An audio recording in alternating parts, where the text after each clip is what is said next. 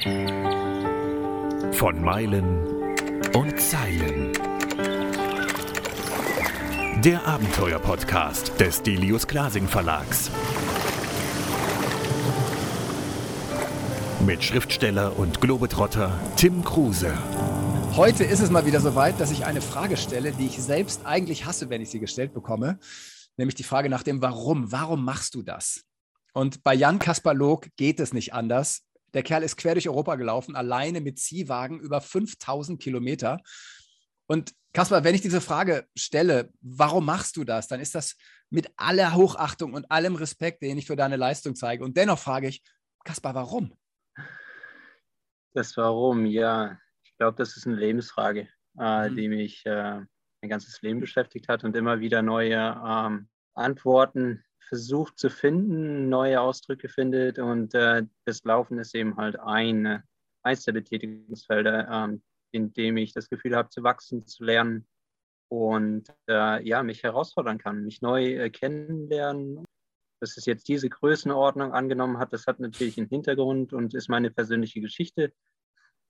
Von daher, dass ich jahrelang äh, Langdistanz-Triathlon betrieben habe und äh, mich exzessiv eben halt im Ausdauersport gewidmet habe. Von daher habe ich über Jahre oder Jahrzehnte ja meinen Körper dahin trainiert, überhaupt etwas äh, wie dieses Projekt eben mhm. halt äh, ja zu ersinnen und in Erwägung zu ziehen.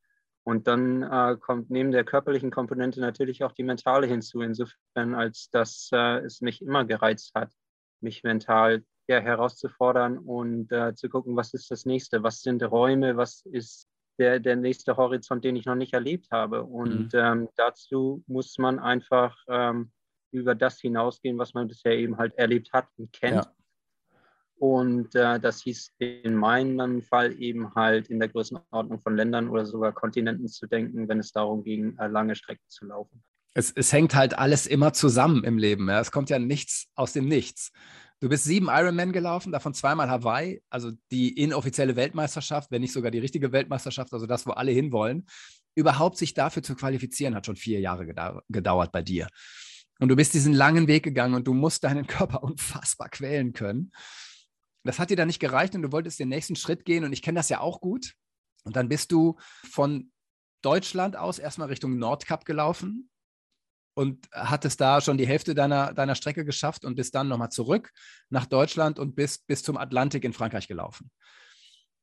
Wo man ja sich selbst auf so einer langen Reise immer wieder begegnet. Und dir wird es ähnlich gehen wie mir. Man fragt sich das, warum auch immer wieder, weil es so harte Momente gibt. Und dann gibt es aber auch diese großen Momente. Und für mich sind das immer die Momente, wo ich Menschen treffe, wo ich mich mit Menschen austausche, wo es aus dem Nichts kommt. Und in deinem Buch Across Europe kommt das eben auch so rüber. Das sind die wichtigen Momente. Das heißt, wir sind Typen, die alleine sein wollen und dennoch uns austauschen wollen. Ist das nicht ein komischer Widerspruch? Ich denke nicht, weil ähm, man authentische Begegnungen nur dadurch generiert oder tatsächlich sich auftun, wenn man im Einklang mit sich selber ist und ähm, wirklich die Dinge macht, die einem am Herzen liegen und einem wichtig für einen sind. Sprich, äh, man erfüllt es mit dem, was man macht. Und wenn man in dieser Art und Weise im Leben steht, egal ob es im Alltag ist oder ein äh, ja, äh, so großes Projekt wie äh, das, was ich äh, eben halt durchgezogen habe kürzlich ähm, mit dem Laufen, ähm, dann tun sich diese Momente auf. Und jetzt äh, tatsächlich aus dem äh, Laufen heraus und wenn ich mir, mir vorstelle, unterwegs zu sein, tun sich diese Momente natürlich auch äh, unerwartet auf und auch dann, wenn, wenn, es, äh, wenn es hart ist. Und ähm, dann ist es natürlich sehr, sehr schön, ähm, menschliche Kontakte zu, zu, zu haben und äh, festzustellen, dass es eben halt nicht nur um die eigene Auseinandersetzung geht, nicht nur um Leistung, nicht nur darum, sich zu beweisen, sondern äh, dass es darum geht, in der, in der Welt zu sein und mit anderen in der Welt zu sein. Und ähm, ja, dann, dann, dann sind es wirklich ganz bescheidene und kleine Dinge, die, mhm. die dann von Wichtigkeit sind und einem Energie geben und ähm, erleben lassen, dass das, was man gerade macht, ähm, von Wert ist und äh, nicht nur für einen selber von Wert ist, sondern für diejenigen, mit denen man dann eben halt äh, zusammen ist. Ja, ja. Wenn du alleine unterwegs bist und es manchmal einfach nicht weitergeht und das Wetter nicht mitspielt oder dieser Ziehwagen, den du dabei hattest, der geht kaputt und was einem alles passieren kann. Und es kommt doch immer im richtigen Moment die richtige Person plötzlich, die einem weiterhilft. Es ist immer das so und das ist total verrückt, oder? Das ist das andere und das habe ich wirklich gelernt äh, durch meine drei Jahre, äh, die ich jetzt unterwegs war, äh, im Laufschritt zu reisen, äh, wirklich ein Vertrauen zu entwickeln, ein Vertrauen in die Welt. Das hört sich vielleicht absurd an und viele können damit nichts anfangen, aber Doch. dass egal wo man ist, du bist auch ein Reisender, aber nicht, nicht alle sind es. ähm, dass egal wo man ist, dass, dass äh, die Dinge gut ausgehen und äh, wie du es eben halt sagst, dass ähm, selbst wenn ähm, vordergründig alles schief zu laufen scheint, dass genau in den Momenten eigentlich dann eine Schönheit und Unterstützung und Kontakte entstehen, äh, die man eben nicht für möglich äh, gehalten hat. Und ähm, das im Kontrast dazu, wenn alles flüssig läuft, man mitunter vielleicht sogar viel isolierter unterwegs mhm. ist, weil man einfach in seiner eigenen kleinen Blase unterwegs ist, alles läuft flüssig, man äh, sort of ergötzt sich an sich selbst, ähm, was nicht falsch ist und äh, auch tolle Momente sind sicherlich, das zu erleben, äh, Flow-Momente. Aber äh, wenn es ähm, äh, dann wirklich zur Sache geht und man gefordert ist, herausgefordert wird mit unerwarteten äh, Dingen und äh, Rückschlägen, dann, dann wird es wirklich interessant. Und ja. darin Positives zu sehen und wirklich dieses Vertrauen zu entwickeln. Und das Vertrauen ergibt sich eben halt darüber, dass man es immer wieder erlebt, nicht wahr? Mhm. und mhm. ähm, ja, einfach die, die Zuversicht hat, dass die, die Dinge gut ausgehen und dass man eine Lösung dafür findet. Mhm. Und ähm, dazu habe ich natürlich in extrem kurzer Zeit extrem viele Momente gehabt. Und ähm, ja, in dem Bezug war es sehr, sehr intensiv und eine ganz steile äh, Lernkurve, die ich da vollzogen habe und die mich menschlich unheimlich viel weitergebracht hat in diesen drei Jahren. Und äh, ja, eine Zeit, die ich nicht missen möchte. Kannst du das konkret irgendwie näher erklären, wie du menschlich gewachsen bist? Ja, äh, zum Beispiel die, diese Komponente ähm, Vertrauen zu entwickeln. Wenn ich es mit dem Kasper von vor drei Jahren vergleiche, ich meine, auch damals hatte ich schon meine Meditationspraxis und ich habe viele Dinge äh, gemacht, die, die mich zu mir gebracht haben, in einem, äh, in einem gewissen Sinne, nicht wahr? Aber äh, wirklich jeden Tag woanders zu sein, kein mhm stetes Haus oder Dach über dem Kopf zu haben, nicht zu wissen, wo man endet, die meiste Zeit eigentlich draußen gezeltet zu haben, das bringt einem einfach eine ganz andere Beziehung zu der Welt und zu seiner Umgebung, egal in welchem Land war. Ich war Zentralamerika oder Europa. Das bildet einfach eine Geschichte und einen Erfahrungsschatz, der, der irgendwo in, in einen hinein filtriert in einer gewissen Art und Weise das äh, ein, ja, nochmal auf eine andere Ebene von Bewusstsein und Erwachsenwerden hebt oder wo ich, da, wo ich das Gefühl habe, es stellt sich einfach eine ganz andere ähm, ja, Lebenseinstellung nochmal ein, eine andere Zufriedenheit und eine Art von Frieden, würde ich sagen. Mhm. Dass man sich nicht mehr beweisen muss, sondern einfach zufrieden mit dem ist, was man ist, mit dem, was einen umgibt, unabhängig davon, wo man ist und welche Aufgabe man äh, gerade ähm, serviert bekommt oder mit was man sich äh, beschäftigt. Mhm. Und ähm, darin liegt äh, nochmal eine ganz andere Energie. Bei mir ist es, auch wenn dieses Wort so doof immer klingt, äh, ich habe tatsächlich sowas wie Gottvertrauen gelernt. Ich kann das anders nicht nennen und ich würde sogar sagen, auch wenn das entgegen dem steht, wie ich früher war, aber ja, ich glaube fest an Gott jeder soll Gott nehmen, wie er will. Und ich, das ist jetzt kein religiöser Podcast hier, nicht falsch verstehen. Aber für mich gibt es da überhaupt keinen Zweifel mehr dran, weil ich auf meinen Reisen so viele Wunder erlebt habe, wie Sachen plötzlich sich entwickelt haben, die eigentlich nicht zu fassen sind. Ja, und zwar nicht nur, dass ich gerettet wurde häufig, sondern ich war auch schon Retter ja, äh, anderen Reisenden in, in katastrophalen Momenten geholfen. Plötzlich war ich da für die der Retter. Und dieser Austausch, der aus dem Nichts kommt und der so göttlich ist, wo ich immer sage, also ich glaube nicht an den religiösen Gott, sondern ich glaube tatsächlich, dass es da etwas gibt, was uns führt und was sowas wie Fügung ist.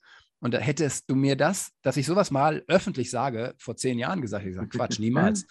Und doch ist einfach zu viel Göttliches in meinem Leben passiert, als dass ich es ausschließen könnte. Und dir scheint es genauso zu gehen. Ja, ich äh, benutze nur andere Worte. Also ich äh, kann absolut äh, dem nur beipflichten, was du gesagt hast. Und äh, natürlich ist es ein etwas geladenes Wort, Gott. Mhm. Aber ähm, ich glaube, ich habe das gleiche beschrieben äh, mit, äh, damit, dass ich andere Vokabeln, gerade Vertrauen eben halt benutzt habe. Und ich hatte es anklingen lassen, meine Meditationspraxis geht zurück auf Zen. das ist, wo ich eben halt auch viele Konzepte herziehe und Mhm. was, was mir eben halt einen ganz anderen Horizont und neue Sichtweise auf das Leben eben halt auch gegeben hat. Und vor allen Dingen viele Fragen. Und äh, nachdem ich angefangen habe, Fragen zu stellen, äh, bin ich einfach flexibler geworden, mein, mein Leben ähm, auch neue Richtung zu geben, nicht wahr? Und Mhm. äh, damit hängt es zusammen, dass ich nach Kanada ausgewandert bin, was äh, ja mittlerweile acht Jahre her ist. Aber dann auch hier mein ähm, geordnetes Leben in Kanada als Architekt dann äh, nach fünf Jahren aufgegeben habe und mich äh, drei Jahren eben halt auf Reise gegeben habe.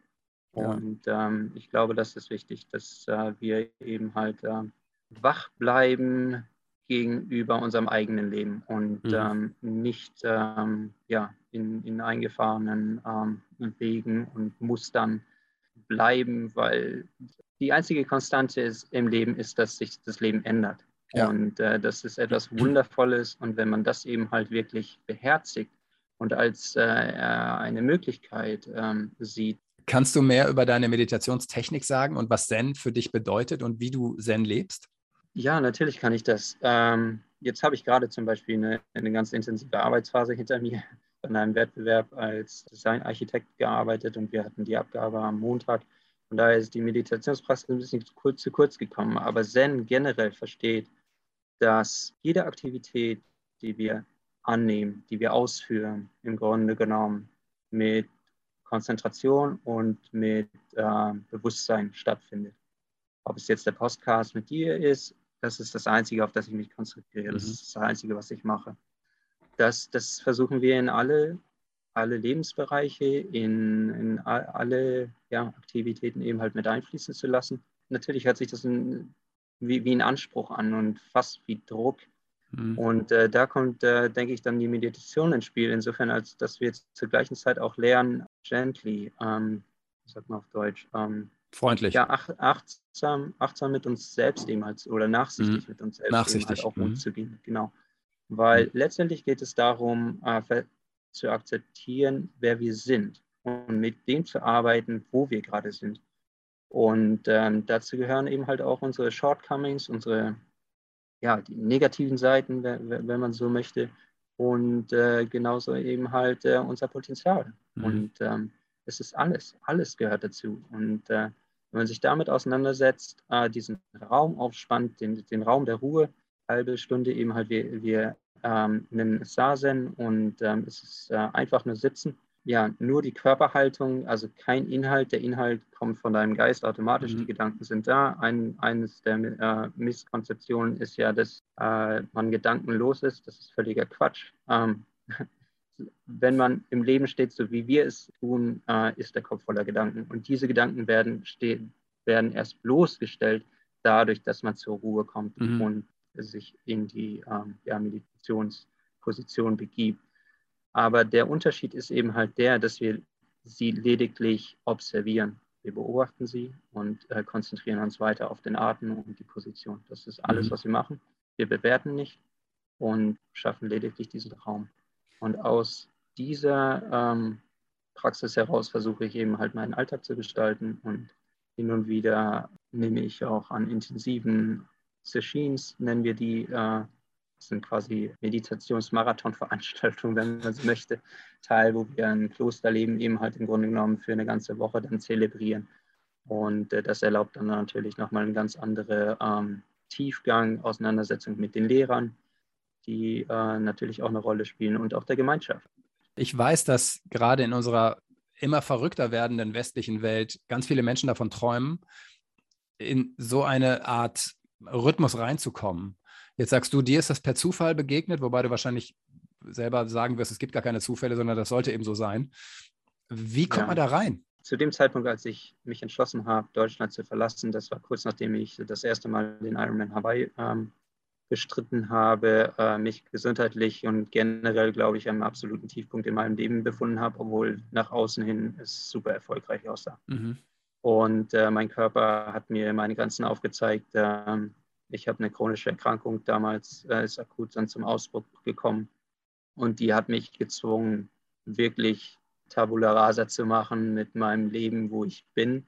Vieles ähm, habe ich intuitiv gewusst, dass ich es ändern muss, aber ich hatte einfach noch nicht den Zugang. Und einer dieser Zugänge habe ich mir dadurch ermöglicht, dass ich gesagt habe, okay, ich verlasse den Ort, an dem ich zehn Jahre gelebt habe und im Grunde genommen glücklich war. Aber ich habe mein Leben einfach in einer Art und Weise aufgestellt und organisiert, das war nicht sustainable, nachhaltig. Mhm. mhm. Und ähm, habe darauf vertraut, dass ich den Ort finde, der es mir leichter macht, die richtigen Entscheidungen zu treffen und mehr im Einklang mit mir selbst zu leben. So, das war Punkt eins, also auszuwandern nach mhm. Vancouver, mhm. ohne zu wissen, was mich erwartet. Ich habe tatsächlich hier ja ein soziales Umfeld und natürlich eine wunderschöne äh, Landschaft und Umgebung, eine spektakuläre Stadt vorgefunden, die es mir ziemlich leicht gemacht hat. Und auf der Grundlage habe ich dann weiter eben halt analysiert für mich. Natürlich ging es um Ernährung, natürlich ging es darum, die Intensität vom Sport und die Art und Weise, wie ich meinen Beruf betrieben habe, zu ändern. Aber es fehlte irgendwo noch dieser Missing Link. Und zu dem Zeitpunkt bin ich sehr viel gereist. Ich habe äh, jede freie Minute im Grunde genommen genutzt, um rauszukommen, war in Südamerika, Peru, Bolivien und dann über Weihnachten in, in Nepal, im Himalaya und musste mich natürlich auch sportlich beweisen und äh, bin in die Höhe äh, gegangen, Mount Everest Base Camp und das, das war alles toll. Aber es war ein sehr äh, humbling, wie sagt man, demütiges mhm. Erlebnis insofern, als dass, äh, ja, wenn sich der Sauerstoffgehalt eben halt äh, reduziert, wird man langsamer, nicht wahr? Und äh, darüber hat sich für mich ja eine ganz andere Perspektive aufgetan. Und was mich wirklich beeindruckt oder ja, von, mein Herz berührt hat, waren einfach die Menschen und äh, wie die Religiosität im Alltag auch zelebriert wurde. Mhm. Und das hat einfach etwas mit mir gemacht, was ich nicht beschreiben konnte. Ich, war, ich kann nur sagen, ich war davon angetan, ich war bewegt, äh, ich war getragen und ähm, ich habe eine Energie von dieser Reise mitgenommen, die etwas mit mir gemacht hat. Als ich dann in Vancouver wieder zurück war, ähm, ist dieses Thema Meditation einfach vor meinem geistigen Auge immer wieder aufgetaucht und wurde auf einmal ein Thema. Und dann habe ich einfach über YouTube-Videos versucht, eben halt Informationen zu bekommen. Relativ schnell herausgefunden, dass es darum geht, Kontinuität aufzubauen, es am Anfang nicht zu übertreiben und habe diese Grundregeln eben beherzigt und ohne wirklich zu wissen, um was es geht, einfach angefangen zu sitzen morgens als ich die dann mehr oder weniger so etabliert habe, habe ich dann äh, meine Fühler hier ausgestreckt nach einem halben Jahr innerhalb von Vancouver, weil ich wusste, ich äh, möchte das eben halt teilen. Ich möchte eine Auseinandersetzung mit Gleichgesinnten haben und möchte innerhalb dieses Raumes weiter wachsen und nicht mhm. nur ähm, basierend darauf, dass ich den Dalai Lama auf YouTube reden höre, was äh, mich natürlich beeindruckt hat und alles hat äh, schien, schien Sinn zu machen und dass ich auf dem richtigen Weg war, aber ich wollte es wirklich äh, in meinen Alltag bringen und äh, hatte dann eben halt das Glück, hier eine Zen-Gruppe zu finden, mit äh, der ich dann, ja, seit, seitdem ich äh, praktiziere ich mit denen eben halt. Mhm. Das hatte ich hier überhaupt nicht auf meinem Schirm, weil ich aus Nepal kam, da wird eine ganz andere Meditationspraxis betrieben, es ist äh, ein anderer Buddhismus. Und Zen ist, ist, geht eben halt nach Japan zurück, nicht wahr? Und es ist auch eine Kultur, die eher der Deutschen eben halt sehr ähnlich ist sehr leistungsorientiert. Mhm. Und das war ja im Grunde genommen das, was ich überwinden wollte. Und von daher war ich am Anfang sehr, sehr skeptisch. Aber die, die Lehrer, die haben wirklich den Unterschied gemacht ähm, und wirklich verkörpert, was ich äh, unter Meditation und Buddhismus wirklich verstanden habe. Nun bist du ja trotzdem ein leistungsorientierter Typ. Das wirst du auch nicht los und das ist ja auch gut. Ist dann nicht irgendwann auch der nächste Schritt, auch Zen-Lehrer zu werden und am Ende vielleicht ganz dem Zen zu verfallen und Mönch zu werden oder wo es dann enden könnte? Letztendlich habe ich gelernt, und natürlich konnte mich, ich mich dieser Gedanken nicht er, erwehren. Und äh, das, das wären theoretische Möglichkeiten. Aber letztendlich, und ich glaube, da ist unsere Zen-Gemeinde und unsere Lehrer machen da wirklich einen guten Job ähm, jeden daran zu erinnern, dass es darum geht, seinen Alltag und sein eigenes Leben mhm. wirklich zu leben und nicht darum, dem den Rücken zu wenden oder ein neues Thema aufzutun als äh, eine Art Flucht, nicht wahr? Weil dann hat man im Grunde genommen gar nichts gelernt und äh, sich auch nicht weiterentwickelt. Und ähm, von daher geht es darum, und äh, das ist ein äh, der, der, der Grundregeln im Grunde genommen, den Mittelweg zu finden. Mhm. Und äh, das ist äh, im Grunde genommen im, aktuell mein Thema, äh, mich zu fragen, wo ist der Mittelweg, ähm, der daraus besteht, eben halt, ähm, ja, sich voll auf etwas einzulassen, aber dann äh, auch seine Grenzen zu erkennen und es nicht zu übertreiben. Mhm. Weil letztendlich, und das ist die Ironie der Sache, wenn man innerhalb seines Potenzials in, mit einer ausgewogenen Konzentration oder Intensität agiert, und da kommen wir im Grunde genommen wieder zu meinem Laufprojekt, dass man dann eben halt wirklich extreme Leistungen ja. vollbringen kann, weil man eben halt konstant Leistung erbringt und nicht ähm, genau, ja, nicht über den Punkt hinaus äh, piekt, richtig, ja. und sich dann eben halt erholen muss für, für, für mhm. drei Wochen oder wie auch immer und äh, vielleicht sogar auch das Interesse verliert, nicht wahr? Mhm. Und äh, das, das kann man wirklich von Mönchen ähm, und äh, denjenigen lernen, die, die sich komplett diesem Weg eben halt hingeben.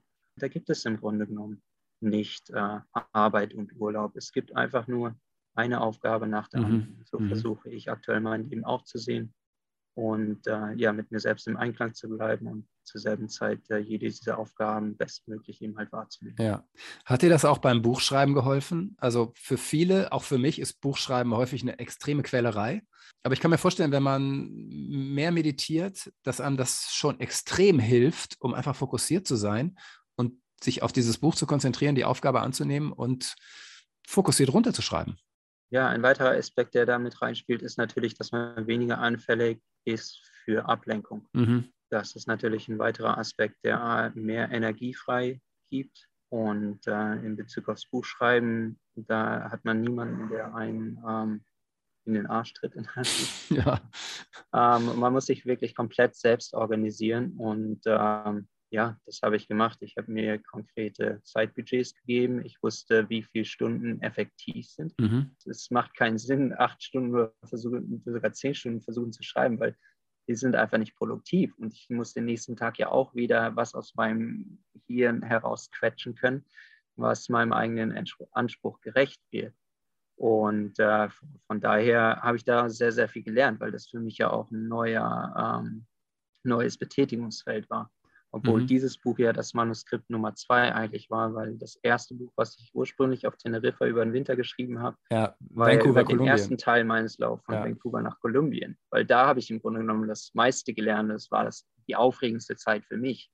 Weil nach Europa zu fahren, das war so Plan B dann. war wegen der Pandemie und okay, es hat sich so ergeben, aber dann ähm, aus dem Kontext heraus stellte sich äh, eben halt heraus, dass der Verlag äh, das sehr interessant fand. Und dann hat tatsächlich eben halt die Möglichkeit auf, hier nochmal ganz konzentriert, genau für die Vorstellung mhm. vom Delius Classing Verlag eben halt dieses Buch zu verfassen. Und das war für mich dann nochmal eine ganz neue äh, Erfahrung, weil ich ähm, selber eben halt im Grunde genommen meine Erlebnisse und was ich geleistet hatte, ein Stück weit unter Wert verkauft hatte oder gar nicht mhm. so, ähm, ja, also wertvoll eingeordnet hatte. Mhm. Erstens, ich konnte den Lauf nicht vollenden, ich habe Gibraltar nicht erreicht. Und äh, dann war es eben halt meine Heimat. Es war vor der Haustür, es war Europa. Keine Sicherheitsprobleme, keine fremde Kulturen, keine Polizeikontrollen, kein Militär auf den Straßen.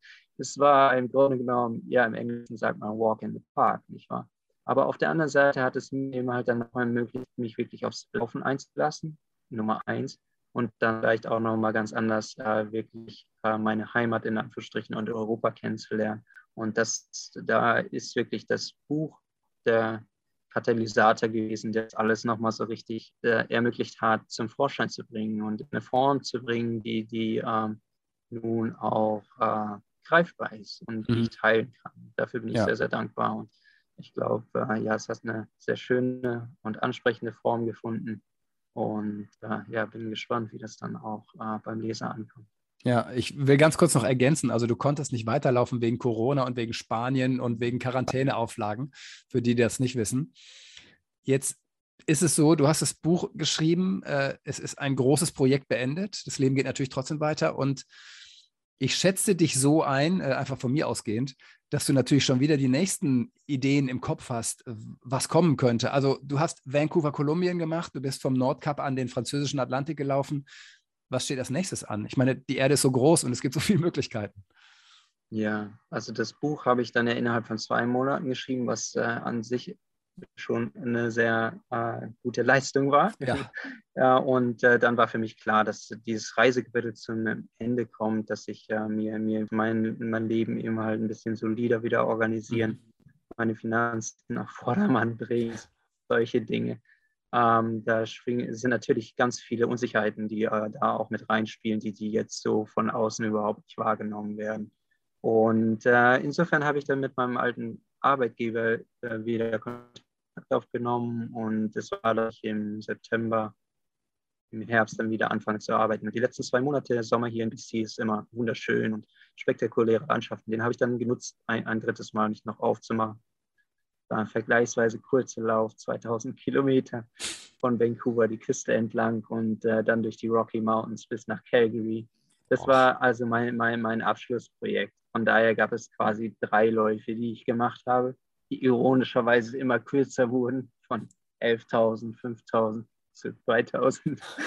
Aber äh, wie gesagt, für mich war klar, dass ich äh, mir selber sowohl mental als auch körperlich äh, wirklich eine Pause ähm, schaffen muss und dass ich mich äh, einen anderen Aufgabenbereichen, ne, einem anderen Teil meines Lebens ähm, wieder widmen werde, der, den ich drei Jahre, ja, in dem ich überhaupt nicht tätig war. Mhm. Und von mhm. daher war das eine große Herausforderung, auch wieder ein großes Fragezeichen. Wie geht das Klar. aus? Und ähm, ja, seit einem halben Jahr bin ich wieder als Architekt tätig. Ich muss sagen, es macht irrsinnig viel Spaß, gerade darüber, dass ich menschlich gewachsen bin. Mhm. Ähm, ist es einfach eine ganz andere Dynamik, die sich innerhalb der Firma auch ergeben hat. Es sind neue Leute da und ähm, auf einmal bekomme ich viel mehr Verantwortung und bin exakt in der Rolle, wo ich eigentlich sein möchte. Super, super und, gut. Ähm, das ist faszinierend, weil es natürlich auch nicht äh, das ist, was man erwartet in Bezug auf Karriere. Niemand würde einem ähm, raten, nach äh, fünf Jahren Arbeitstätigkeit in Deutschland, weitere fünf Jahre in, in Vancouver, erstmal drei Jahre zu reisen und äh, dann wiederzukommen, dass das äh, zuträglich für, für, seinen Job wäre. Äh, ich habe dein Buch Across Europe total gern gelesen, weil es kein durchschnittliches Läuferbuch ist, sondern man merkt natürlich durch die Tiefe, die da drin ist, allein durch deine Meditation und durch die Erlebnisse, die du hattest, die vielleicht auch durch die Art, wie du bist und wie du lebst, noch tiefer sind, hat mir das Buch unheimlich imponiert. Und ich empfehle es total gerne weiter. Ja. Und weißt du, was ich gedacht habe, was mein Wunsch wäre? Ich würde mir wünschen, dass du ein Buch schreibst, Laufen und Zen, das zusammenpackst. Also das wäre sowas, wo ich sage, oh, das wäre ja nochmal einer obendrauf quasi. Ja, vielleicht äh, werde ich irgendwann äh, bereit dafür sein und äh, merken, dass es je jetzt die Zeit gekommen ist, dass mhm. das tatsächlich ein Thema sein könnte. Tatsächlich hatte ich schon mal den Gedanken Meditation und Laufen, aber Zen und Laufen würde es wahrscheinlich dann noch, noch besser treffen.